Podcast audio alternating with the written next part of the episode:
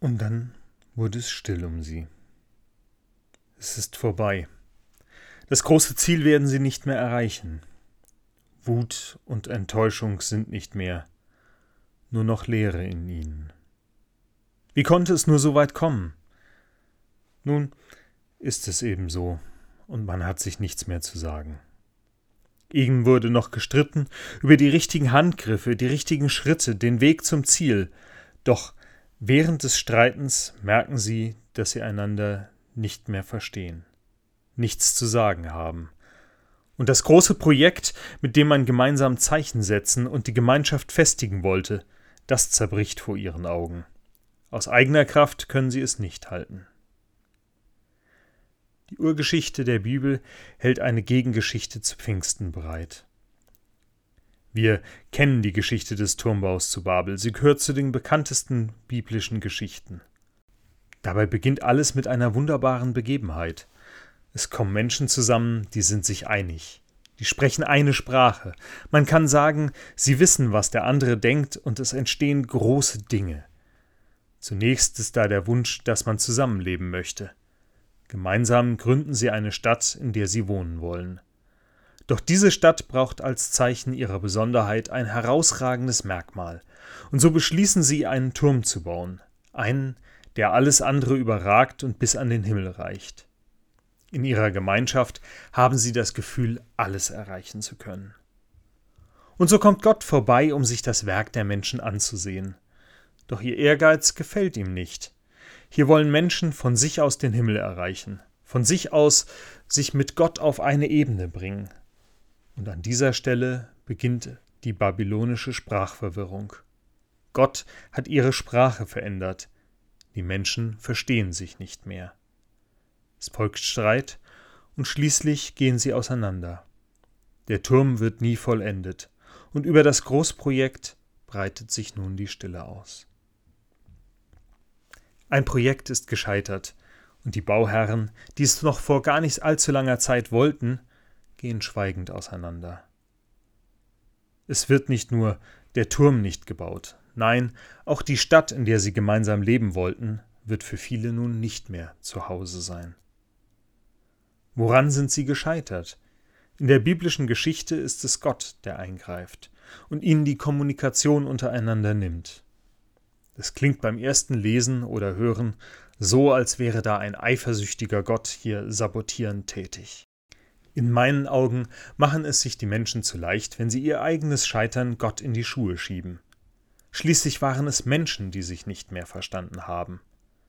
Und sich nicht verstehen ist nicht nur eine Frage von Sprache. Ich hatte genug Begegnungen mit Menschen, deren Sprache ich überhaupt nicht spreche, um zu wissen, dass man sich begegnen und verstehen kann, mit Händen, Füßen und einander zugewandten Herzen. Wenn die Beteiligten es wollen, dann ist Sprache eine Hürde, aber kein unüberwindliches Hindernis. Die Ursache für das gegenseitige Unverständnis liegt für mich eher in diesem Anspruch, mit dem die Menschen ihren Turm planten. Dieser sollte ein Denkmal für ihre Genialität werden. Sie wollten sich mit Gott auf eine Ebene stellen. Menschen wollen werden wie Gott. Und das ist schon ein Problem im Paradies, und nun wird es für sie zum Problem untereinander. Als Menschen stehen sie miteinander auf einer Ebene, doch im Wettbewerb auf dem Weg in die Wolken stellt sich einer über den anderen. Und wenn jeder mit dem Anspruch, die Wahrheit zu kennen und durchsetzen zu können, lebt, dann werden die Spielräume für gelingende Kommunikation klein. Auf einmal werden Absprachen zu Anweisungen. Da wird Gehorsam eingefordert und andere Überlegungen erscheinen wie Widerspruch. Und dabei entstehen Verletzungen auf beiden Seiten. Die einen tun nicht, was die anderen erwarten. Die anderen sind enttäuscht, dass sie nur noch als Befehlsempfänger angesprochen werden. Dabei waren sie doch, sind sie nicht beide auf dem Weg in den Himmel? Hat man sich ineinander so getäuscht? Man versteht sich nicht mehr, obwohl man die gleiche Sprache spricht. Denn in den Herzen sind die Menschen nicht mehr einander zugewandt, sondern nur noch bei sich selbst. Und dann helfen auch Hände und Füße nicht mehr. Wie anders begegnet uns die Geschichte des Pfingstwunders. Die Jünger sitzen gemeinsam zusammen und ertragen miteinander ihr Schweigen. Wie soll es nun weitergehen? Jesus ist in den Himmel aufgefahren und sie warten noch auf den versprochenen Tröster. Wer hat den Mut, öffentlich aufzutreten? Und ihr Schweigen wird unterbrochen durch ein Brausen. Und daraufhin hält sie nichts mehr drin. Sie müssen vor die Türe der Welt von Jesus, dem Christus, erzählen. Gott hat sich den Menschen gleichgemacht. Er kam zu ihnen auf eine Ebene. Ich kann mich kaum entscheiden, welches Wunder dabei für mich das größere ist. Dass die Jünger aus ihrer Angst heraus nach draußen treten und ihre Botschaft an die Öffentlichkeit bringen? Oder dass ihre Botschaft von allen Anwesenden verstanden wird? Eines ist für mich klar, Gott greift an dieser Stelle ein. Er erfüllt die Jünger mit seinem Geist, der sie bewegt und ermutigt. Die Herzen der Jünger sind ihren Hörern zugewandt.